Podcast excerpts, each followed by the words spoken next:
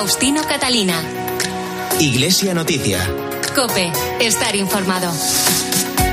Domingo 17 de abril de 2022. Son las ocho y media de la mañana del domingo de resurrección. Felices Pascuas. Es el momento de contarles en los próximos minutos, hasta las nueve en que llegará la transmisión de la Santa Misa, los principales asuntos de la información religiosa de esta semana. Hacemos hoy este informativo con Rafael Nieto en el control de sonido y Nacho de Gamón y Manu González en la producción. Buenos días, un saludo de Faustino Catalina, titulares. El Papa Francisco ha presidido las celebraciones de esta Semana Santa que culminan hoy con la misa de Pascua y la bendición Urbi et Orbi. Además, el Vaticano ha anunciado un viaje del Papa a Kazajistán en septiembre mientras se estudia una posible reunión con el patriarca de Moscú, Kirill, en Jerusalén o Líbano. Aquí en España recordaremos algunas de las celebraciones de esta Semana Santa recuperadas tras los dos años de restricciones por la pandemia.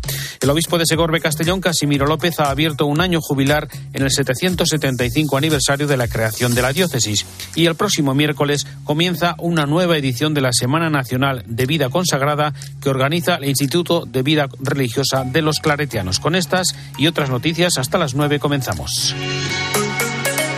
Faustino Catalina. Iglesia Noticia. Cope, estar informado. Iniciamos el repaso a la actualidad de estos días en el Vaticano, donde el Papa preside a partir de las 10 de esta mañana en la Plaza de San Pedro la misa de este domingo de Pascua. A continuación, a mediodía, enviará a todo el mundo desde el balcón de la logia central de la Basílica la bendición Urbi et Orbi. Culminan así las celebraciones de la Semana Santa tras los dos años de restricciones y limitaciones por la pandemia. Vamos a recordar lo más destacado en estos días con la crónica de la corresponsal de COPE, Eva Fernández. Buenos días, felices Pascuas. Buenos días y feliz Pascua a todos. El pasado jueves santo el Papa arrancaba el triduo pascual con la misa crismal, una ceremonia dedicada a los sacerdotes en la que, como es habitual, se renovaron las promesas sacerdotales y se bendijeron los santos óleos. En la homilía Francisco recordaba que es el Señor mismo quien paga el salario del sacerdote, su recompensa, su amor y el perdón incondicional de nuestros pecados a precio de su sangre derramada en la cruz. No hay salario mayor que la amistad con Jesús, esto lo sabemos todos. No hay paz más grande que su perdón, no hay precio más costoso que el de su sangre preciosa, que no debemos permitir que se desprecie con una conducta que no sea digna. El Papa señaló tres espacios de idolatría escondida en los que el maligno daña la vocación de pastores la mundanidad, el pragmatismo y el funcionalismo. Para combatirlo, la unión a Cristo en la cruz. Jesús es el único camino para no equivocarnos en saber qué sentimos, a qué nos conduce nuestro corazón. Él es el único camino para discernir bien, confrontándonos con Él cada día, como si también hoy se hubiera sentado en nuestra iglesia parroquial y nos dijera que hoy se ha cumplido todo lo que acabamos de escuchar. Desde el principio de su pontificado, el Papa ha dado especial relieve al rito del lavado de los pies en la ceremonia del Jueves Santo y para realizarlo escogió una vez más una cárcel, la de Civitavecchia, a 80 kilómetros de Roma, en cuya capilla se encontraban unos 200 reclusos, pero también agentes y funcionarios de este centro penitenciario. Durante la misa lavó los pies a 12 personas, tres mujeres y nueve hombres de nacionalidades diversas que se dejaron hacer entre conmovidos y perplejos.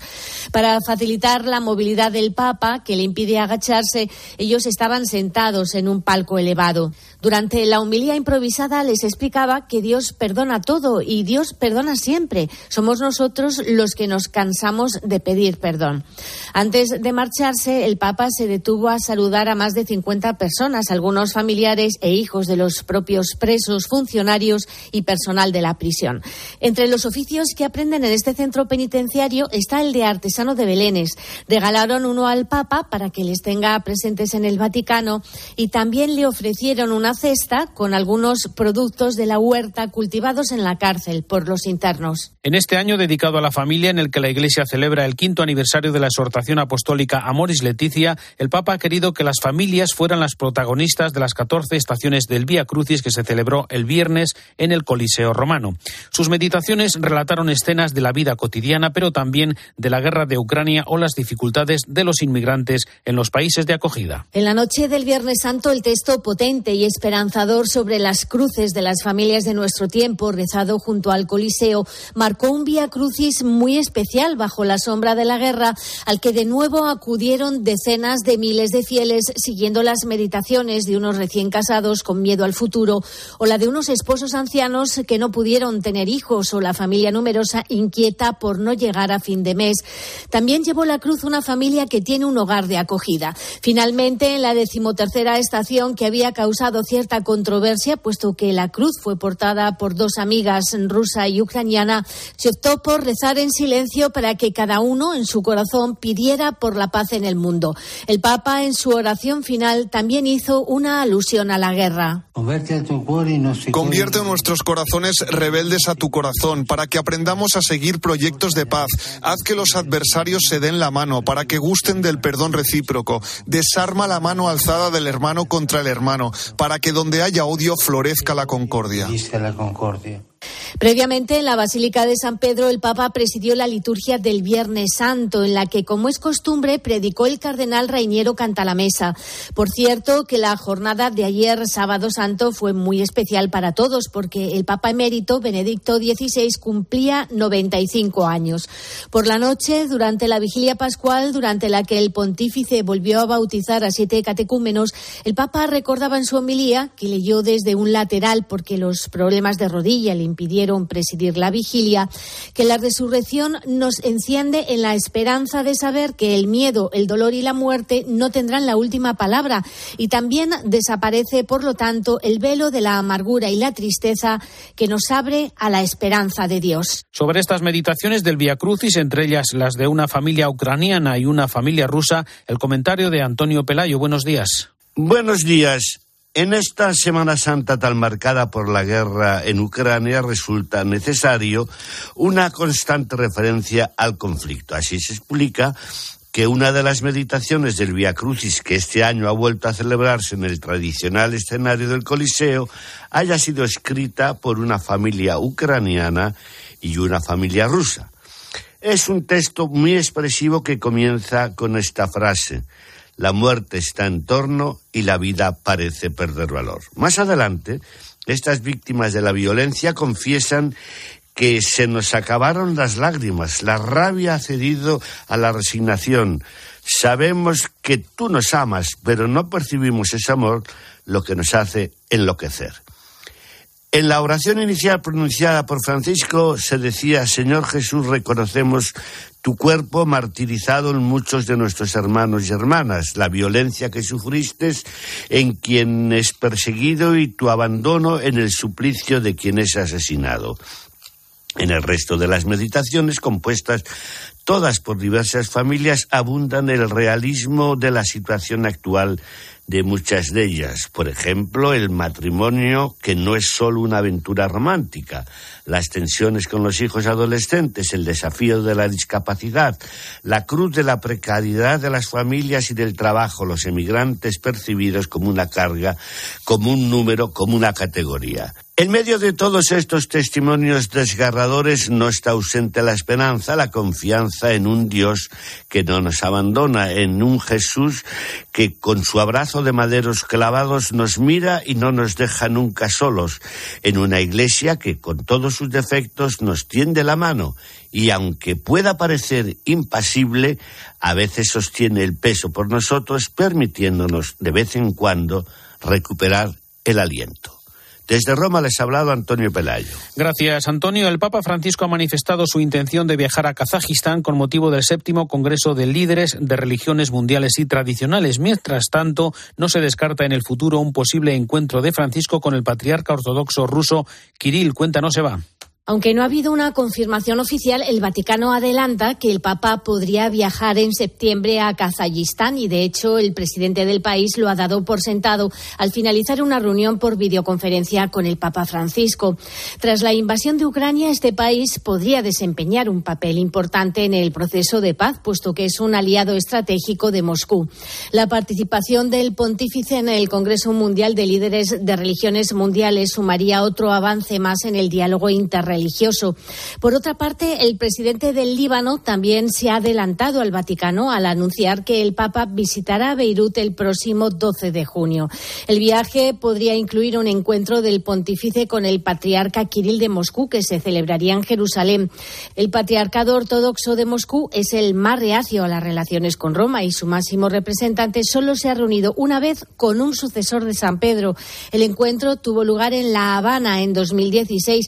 Desde entonces han mantenido otras dos conversaciones, una telefónica y otra por videoconferencia. Jerusalén, donde el Papa ya estuvo en 2014, brinda un espacio neutral entre católicos y ortodoxos, donde se podría retomar el diálogo en un momento especialmente delicado debido a la guerra en Ucrania y al firme respaldo que el patriarca de Moscú brinda a la invasión rusa, una actitud que ha provocado una fractura dentro de la comunidad ortodoxa. Gracias, Eva. Tras los dos años de pandemia y de limitaciones por el coronavirus, han llegado ya grupos de peregrinos a Tierra Santa en un año en el que coinciden las Pascuas cristiana y ortodoxa con la Pascua judía y el Ramadán. Corresponsal en Israel, Daniel Blumenthal. Sin limitaciones de ingreso y movimiento por la pandemia, tres dosis de una vacuna o un certificado de recuperación bastan. Por lo menos la mitad de los turistas que llegan a estas fechas a Israel son peregrinos cristianos de las diversas corrientes religiosas. A ellos se agregan este año centenares de refugiados de la guerra en Ucrania, quienes permanecen en Israel temporariamente esperando la oportunidad de regresar a su país. En tiempos normales, durante la semana de Pascua, la ciudad de Jerusalén rebosa de peregrinos de todo el mundo, quienes reviven la historia cristiana a lo largo de la Vía Dolorosa. El padre Juan Solana, un religioso mexicano que dirige el Instituto Pontificio Notre Dame de Jerusalén, nos deja su saludo. Pues mira, la Pascua es un mensaje eterno es para esta y es para todas. Que Jesucristo, que nosotros cristianos creemos que murió y resucitó en Jerusalén y por lo tanto vive y vive para siempre, que viva con nosotros, que esté en nuestros corazones, que acompañe nuestras familias, nuestra vida, nuestras fatigas de cada día y que sea una gran alegría y una presencia que nos salva. Ruidosos grupos de creyentes marchan y cantan portando estandartes y cruces y llenando los callejones de la ciudad antigua en su marcha por el Vía Crucis en dirección a la Basílica del Santo Sepulcro, construida en el siglo IV por el emperador Constantino sobre el presunto sitio del crucifijo y la tumba de Jesucristo. Faustino Catalina. Iglesia Noticia. Cope. Estar informado. Comenzamos el repaso a la actualidad en España que ha girado en torno a las celebraciones litúrgicas y otras muchas manifestaciones populares en torno a la pasión, muerte y resurrección de Jesucristo que celebramos en esta Semana Santa y recuperadas, aunque en algunos casos la lluvia lo ha impedido tras los dos años de suspensiones o limitaciones por la pandemia. Vamos a conocer algunos datos de la comunidad de Castilla y León, Cope Valladolid, Javier Luna. La alegría volvió al Domingo de Ramos. Hemos vuelto. Después de dos años. Hemos Hemos vuelto, se congratulaba el cardenal arzobispo de Valladolid, Ricardo Blázquez, ante una multitud de cofrades, en su mayoría niños, agitando sus palmas para celebrar la entrada triunfal de Jesús en Jerusalén, que daban paso al recogimiento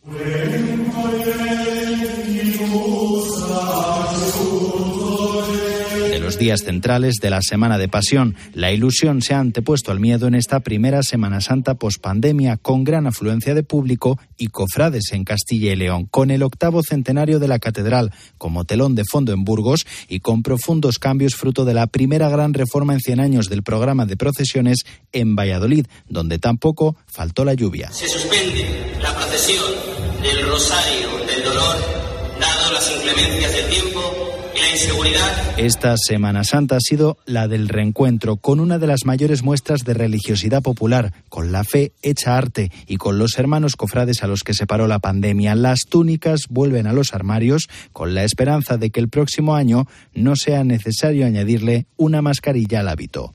Desde Castilla y León viajamos ahora hasta Murcia con la crónica de estos días que nos cuenta Pedro González. Buenos días. Muy buenos días. Aquí en Murcia el fervor y la pasión por nuestras cuatro Semanas Santas declaradas de interés turístico internacional, la de Murcia, Cartagena, Lorca y Jumilla, se ha mantenido incluso acrecentado en cuanto a número de penitentes y cofrades tras la pandemia. Hemos asistido a escenas de emoción y llanto en el rostro de los estantes que portaban los pasos y que recibían la bendición del obispo de la diócesis de Cartagena a su paso por el Palacio Episcopal. Precisamente, Monseñor José Manuel Lorca Planes, como novedad, encabezó la primera de las procesiones, la del Viernes de Dolores, y hablaba así en COPE sobre esta Semana Santa tan especial para un alma cofrade, para una persona que vive y lleva en la sangre, como suelen decir los, los nazarenos, ¿no? Lleva en la sangre esta experiencia de vida. Eh, estos años han sido dramáticos. Es la fiesta del triunfo de la fe de, de nuestro Señor en la calle y del ánimo que también van a recibir tanta gente cuando vean la cruz de nuestro Señor Jesucristo. Procesión en la calle y al cielo con ella. Y como gran novedad, la Semana Santa de Murcia ha estrenado un nuevo paso el martes santo, el espolio de Cristo, una imagen del escultor Ramón Cuenca de gran fuerza y expresividad. Y otra gran novedad es que se ha desvelado con documentación acreditada que el Cristo del Refugio, que procesiona el Jueves Santo en esta procesión conocida como la del Silencio, era una obra anónima durante siglos, pero ya se ha descubierto que salió de la mano del italiano Jacobo Torni. Lo decía en la COPE en exclusiva el presidente de esta cofradía, José Ignacio Sánchez Parra. Eh, tras el estudio de, los expertos historiadores actuales y fallecidos y tras el examen indubitado de las imágenes de los Cristos de, San Agustín, el de la Misericordia del Convento de la Concepción y el del Santo Entierro, todos ellos de Granada, podemos decir y que en efecto, que fue Jacobo Torni, natural de Florencia, eh, el autor de la talla nuestra. Y a estas horas luce por las calles de Murcia la procesión del resucitado, en donde la característica más especial es que hay muchísimos niños que la están viendo y sobre todo la presencia de ese personaje tan singular que es el demonio. Y viajamos ahora hasta el sur para conocer algunos datos de esta semana en Andalucía. Cope Sevilla, Daniel Trigo, buenos días. Buenos días, han sido dos años de pandemia y uno más de espera. Desde 2019 no salía el culto externo a las calles de una Andalucía que vive la Semana de Pasión con mucha intensidad. Tal y como se esperaba, la respuesta de fieles y asistentes ha sido arrolladora. Hemos vivido incluso dos días en los que hubo que pelear contra la ansiedad de tanto tiempo de espera y el mal tiempo que nos acompañó tanto el lunes como el martes santo, dejando en sus templos procesiones como la de la Hermandad del Cerro, uno de los barrios más populares de Sevilla. Como parecía que había algún claro, sí que parecía que, iba a salir a lo mejor, pero bueno, habrá que esperar otro año más. He venido, he llegado esta mañana a las 7 de la mañana y he estado haciendo tiempo para ver si había suerte, sin perder la esperanza, pero, pero no ha podido ser. Habrá que esperar el año que viene, habrá que volver a venir. Creo que lo más acertado porque hay mucho recorrido por el medio sin poder refugiarse y hay que cuidar el patrimonio de la hermandad lo primero. El martes fueron muchas las cofradías y hermandades que no pudieron realizar esta acción de penitencia después de un lunes en que otras fueron sorprendidas por la lluvia, pero no podía ser de otra forma y la protección del arte sacro se impuso a la ansiedad acumulada de tres años de espera. Antonio González es el presidente del Consejo de Cofradías de la Semana Santa de Huelva. Oye, si hay que hacer un esfuerzo, lo hacemos, es un año de esfuerzo. Ahora, no coja por ningún río y ya está, si, hay, si tiene que ser así, así, oye, y lo mismo llegas aquí, pues nada más que con una hora hora y media más tarde de lo que tenías previsto, y si tienes que pasar la última, pasar a la última.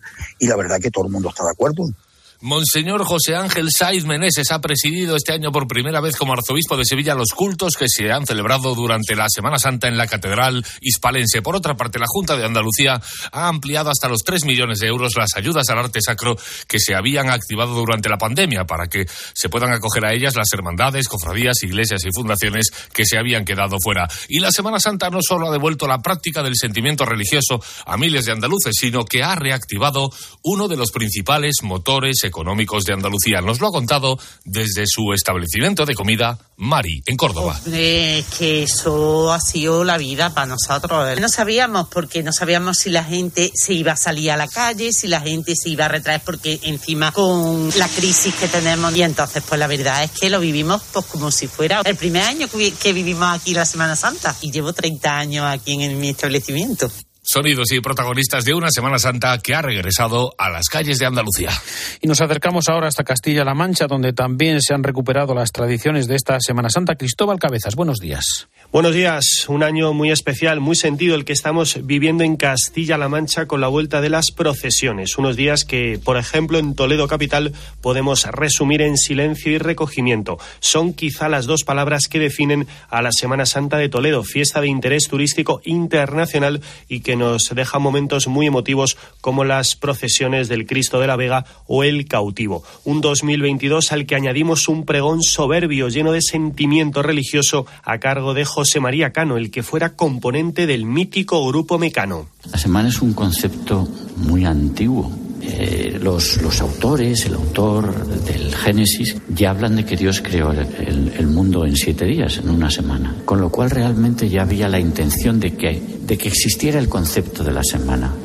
Al margen de la Semana Santa de Toledo, la normalidad ha vuelto, como decimos, a todos los rincones de Castilla-La Mancha, en Cuenca, en su archiconocida Semana Santa, en Albacete con su procesión infantil, entre otras muchas, en Ciudad Real con la Ruta de la Pasión Calatrava o en Guadalajara, donde podemos destacar su toque del sur peninsular escenificado en la Cofradía de la Esperanza Macarena.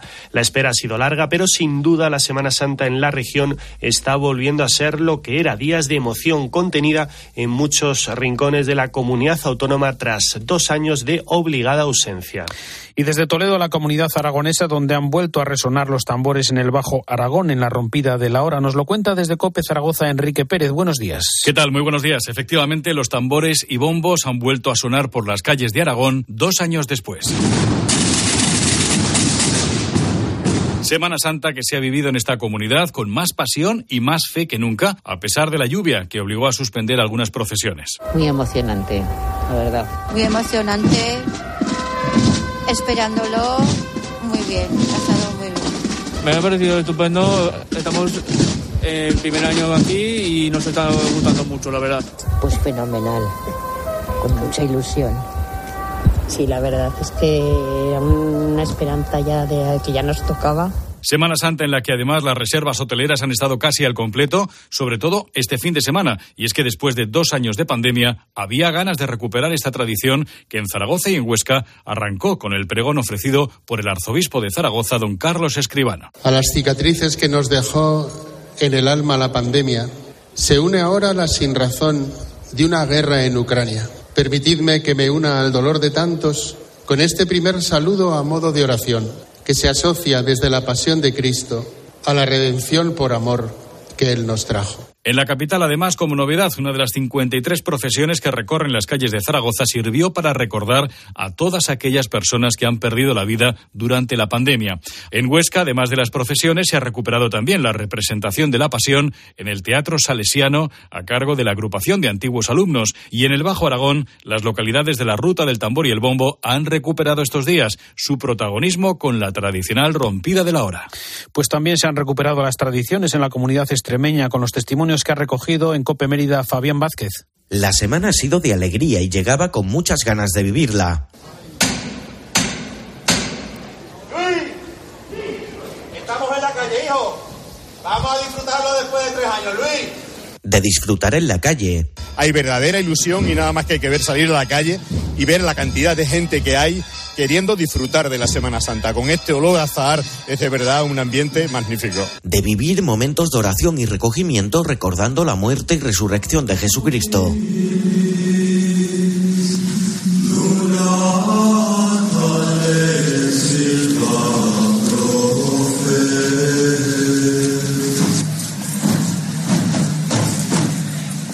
Semana de mucho sentimiento y devoción. Nosotros la procesión la llamamos por dentro primero y después por fuera. Esta es una cofradía muy de barriada. Estamos muy arraigados aquí, nada más que tienes que ver cómo está el ambiente. Para que te hagas una idea, el paso que ves aquí, el imponente paso de la Sagrada Cena, lo han hecho costaleros. Pedro, que es carpintero, José que le han ayudado, con un equipo de gente. Ya me dirás tú si eso no está arraigado a la gente. Arrancó con lluvia, que falta hace en Extremadura, y ha finalizado por todo lo alto, con miles de personas en las calles y con las hermandades y cofradías de la región procesionando por pueblos y ciudades, muchas de ellas de estreno en sus pasos en una semana en la que sobre todo, y tras tres años, ha habido muchos recuerdos a los que nos han dejado durante la pandemia. Se la vamos a dedicar a los que nos faltan en nuestras casas, ¿vale? Por ello, vamos a sentirla. ¡Vámonos!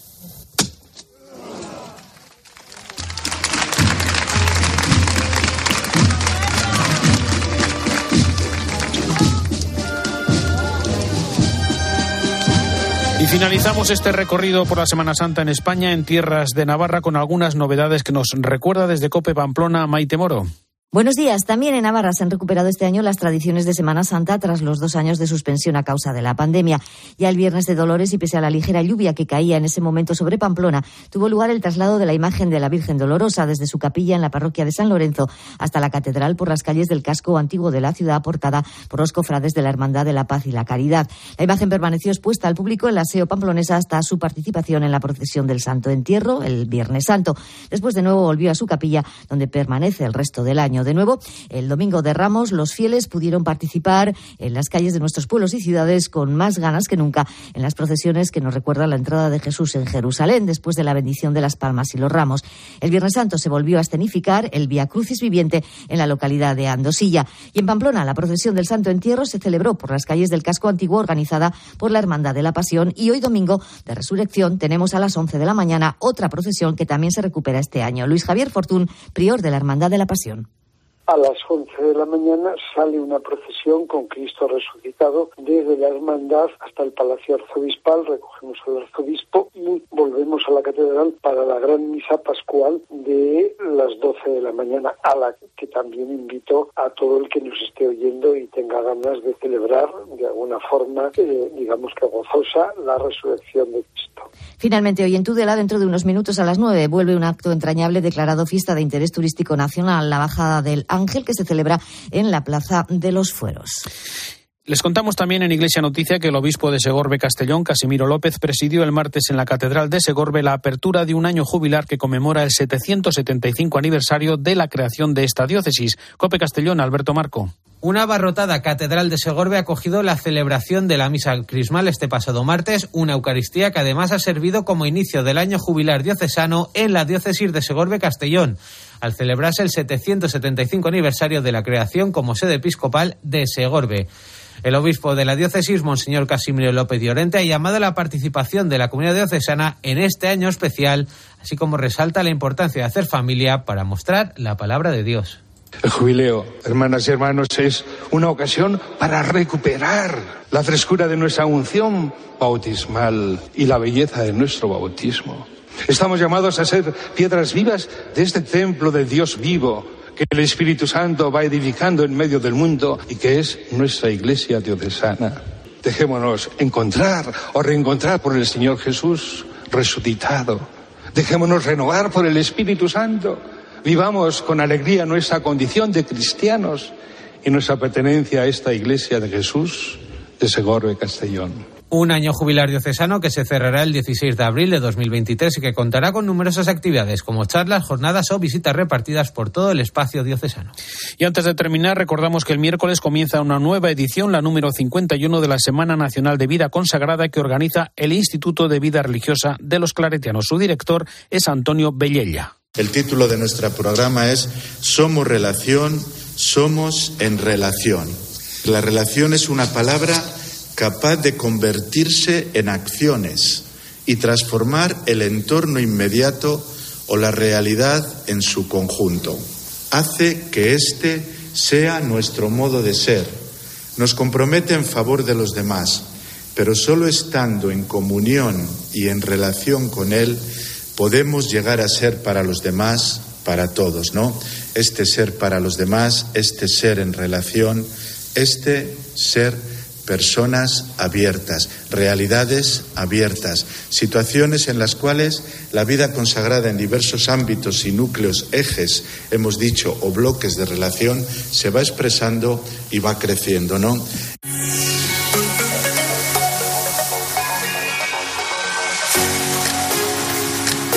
17 de abril de 2022. Hasta aquí el informativo Iglesia Noticia, programa 1772. Tras la última hora de la actualidad, les dejamos con la Santa Misa. Hasta dentro de siete días. Felices Pascuas. Un saludo de Faustino Catalina.